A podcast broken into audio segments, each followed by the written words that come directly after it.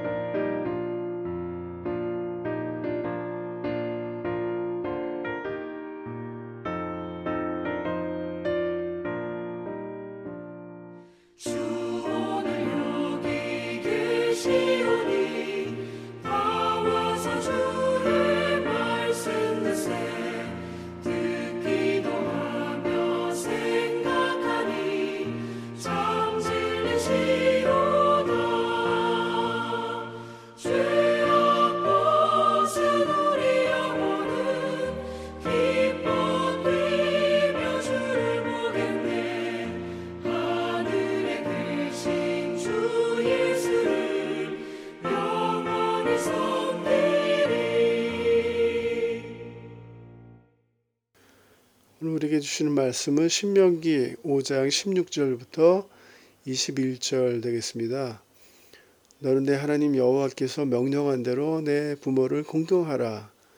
그리하면 내 하나님 여호와가 내게 준 땅에서 내 생명이 길고 복을 누리리라.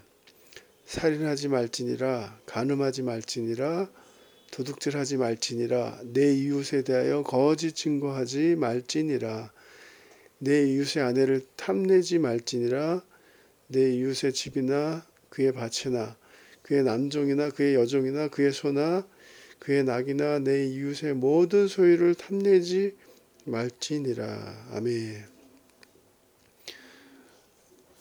오늘 우리가 같이 중보기도 부탁드리겠는데요. 우리 미얀마 사태를 위해서 우리가 같이 중보기도해 주길 부탁드리겠습니다. 지금 상황이 점점 악화되고 있고요.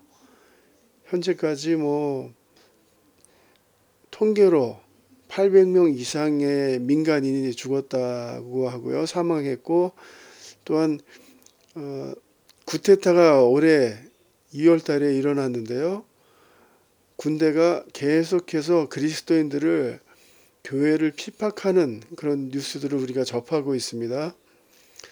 현재 미얀마에 있는 서양 선교 단체들은 소속 선교사들에 대해 100% 철수 명령을 내렸고 다 철, 철수했습니다. 자기 나라로 돌아갔고 지금 남아 있는 한국 선교사님들만 남아 있다고 합니다.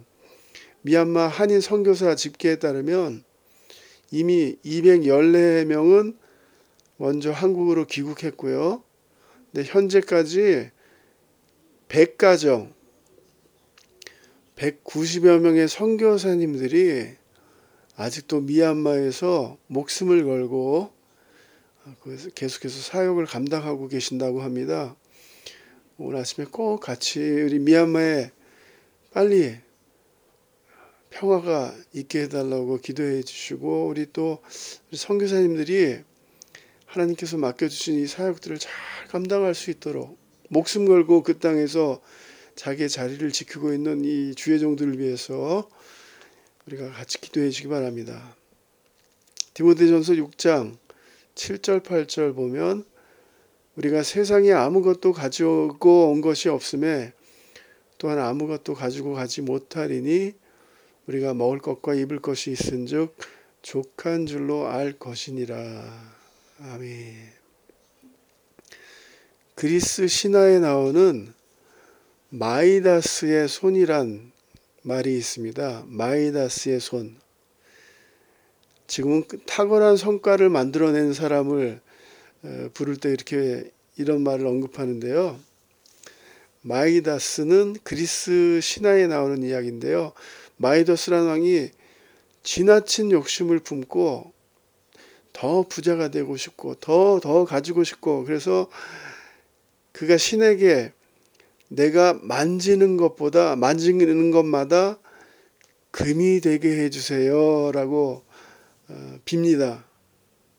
그리고 마침내 만지는 대로 자기가 만지는 모든 것이 금이 되고 맙니다. 너무나 좋죠? 그런데 음식을 먹으려니까 손을 대니까 금덩어리가 되고 그래서 음식을 먹을 수가 없어요. 사랑하는 딸을 안아주었더니 딸도 금덩어리가 되고 말았습니다. 탐욕 때문에 불행에 빠진다라는 것을 보여주는 그런 이야기입니다. 신명기 5장은 하나님께서 이스라엘 백성에게 율법과 규례들을 주시고 그것을 지키도록 하십니다. 이 율법과 규례의 가장 핵심 요약이 바로 십계명입니다. 십계명. 신명기 5장은 바로 이 십계명을 다시 언급, 언급하는데요. 이 십계명은 하나님이 직접 주신 계명들이죠. 하나님이 직접 누굴 통해서 주신 것이 아니라 하나님의 능력과 권위로 직접 주신 계명들을 친히 돌판에 써서 모세에게 주신 계명들입니다. 10계명 외에는 하나님이 친히 기록해 주신 율법이 없습니다. 10계명 이후에는 모든 법도가 모세를 통해서 하나님께서 주셨는데요. 이 10계명은 하나님이 직접 주신 거예요. 그러니까 너무나 중요하죠.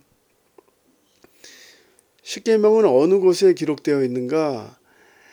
출애굽기 20장에 출애굽한 지 3개월 만에 신의 광야에 도달했을 때 하나님께서 이 십계명을 주셨죠. 그리고 오늘 본문 말씀 신명기 말씀에 가나안 땅을 앞에 두고 이스라엘 백성들을 향하여서 고별 설교를 하는 어, 모세가 다시 한번 어, 십계명을 언급하면서 다시 이 말씀을 주는 것을 볼 수가 있습니다.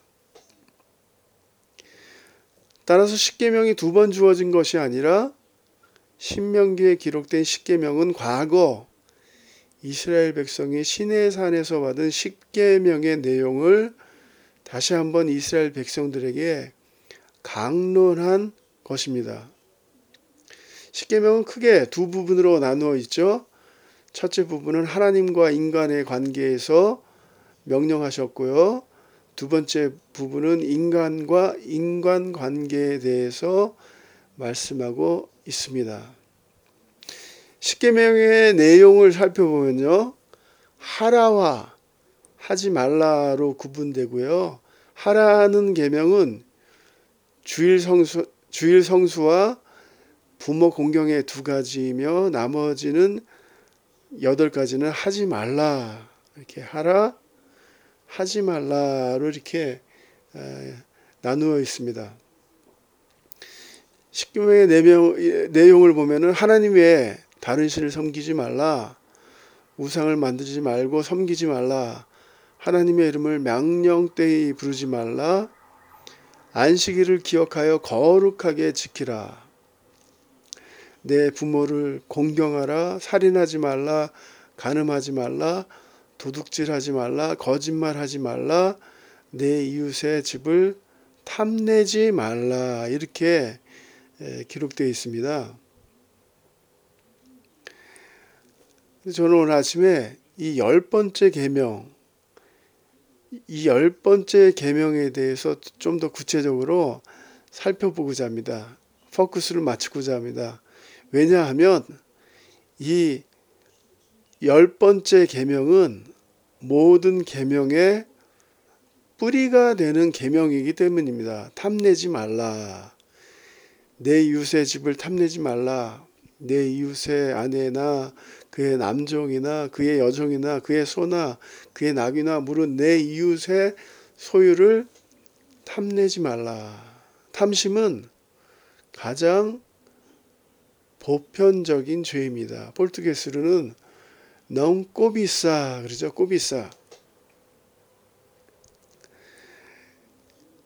이 십계명은 인간의 열 번째 계명은 인간의 마음에 초점을 맞추고 있고요.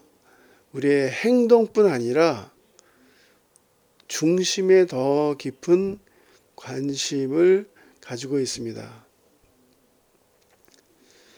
성도님들, 탐심 혹은 욕망은 다른 모든 죄악들의 출발점입니다. 욕망은 우리 마음 깊숙한 곳에서 있는 불과 같아서 우리의 삶을 불사르기도 하죠. 이웃에 대한 계명들은 이웃의 것을 탐하는 데서 시작하게 됩니다. 남의 집과 남의 아내, 재산, 명예를 탐내다가 살인, 간음, 도둑질, 거짓말을 하게 된다. 또한 탐심은 하나님에 대한 죄와도 깊은 연관이 있죠. 에덴 동산에서 아담과 하와는 하나님의 자리를 탐내었고 재물을 하나님보다 더 사랑하는 그런 그런 마음 때문에 우리가 우상 숭배를 하게 되는 것. 이 모든 것이 탐심에서 어, 시작이 됩니다.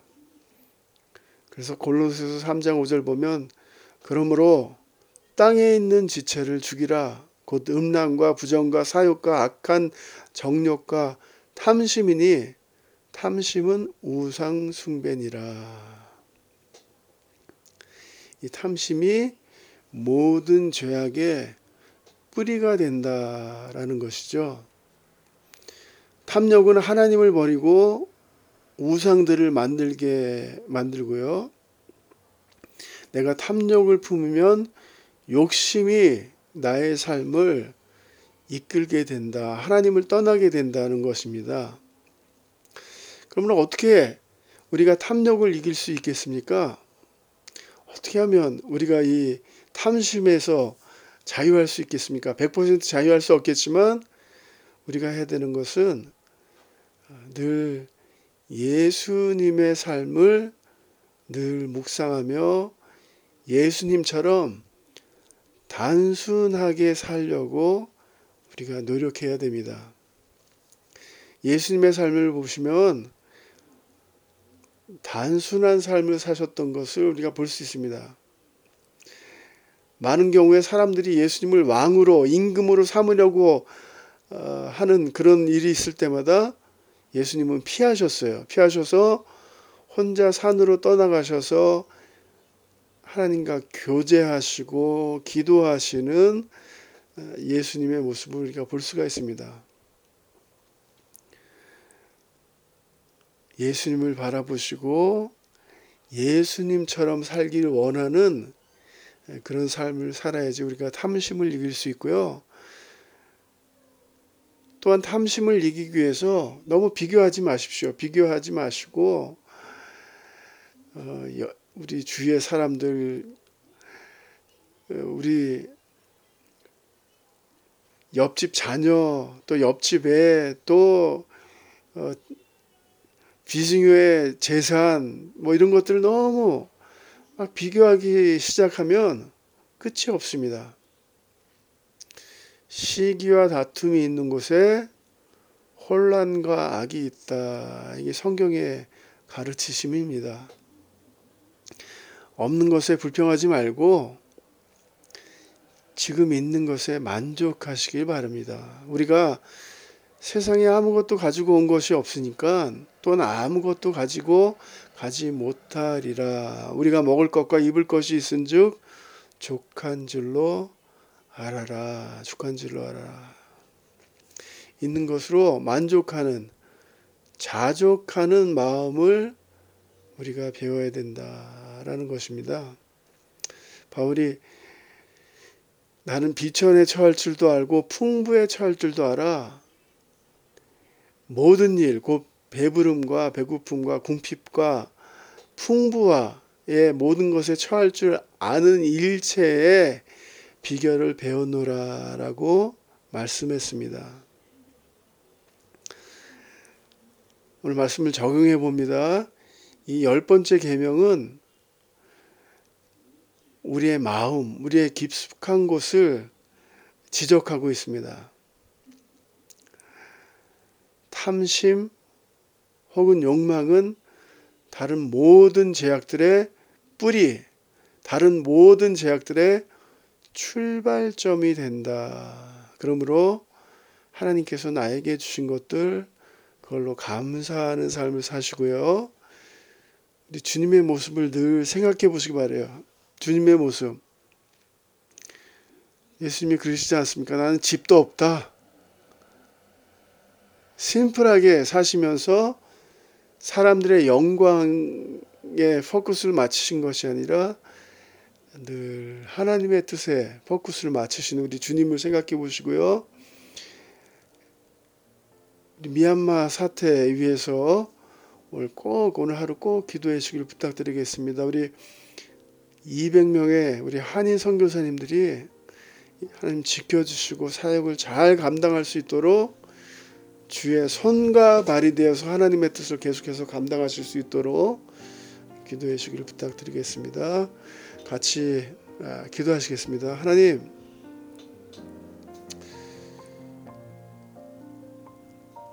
우리가 얼마나 욕심이 많고 탐심, 얼마나 만족하지 못하는지 하나님 잘 아시죠? 한 용서해 주시고 우리의 삶이 심플해지고 우리의 삶이 더욱더 예수님을 닮아갈 수 있도록 주님 도와주시옵소서. 하나님 오늘도 미얀마에서 허기지고 목마른 사람들을 안고 보호하기 위해서 목숨을 걸고 선교하신 우리 주의 종들 하나님께서 그들을 붙잡아 주시고 그리스도의 평강이 임하게 해 주시고 많은 사역의 열매를 맺게 하나님 축복하여 주시옵소서 모든 말씀 예수님의 이름으로 기도드렸사옵나이다. 아멘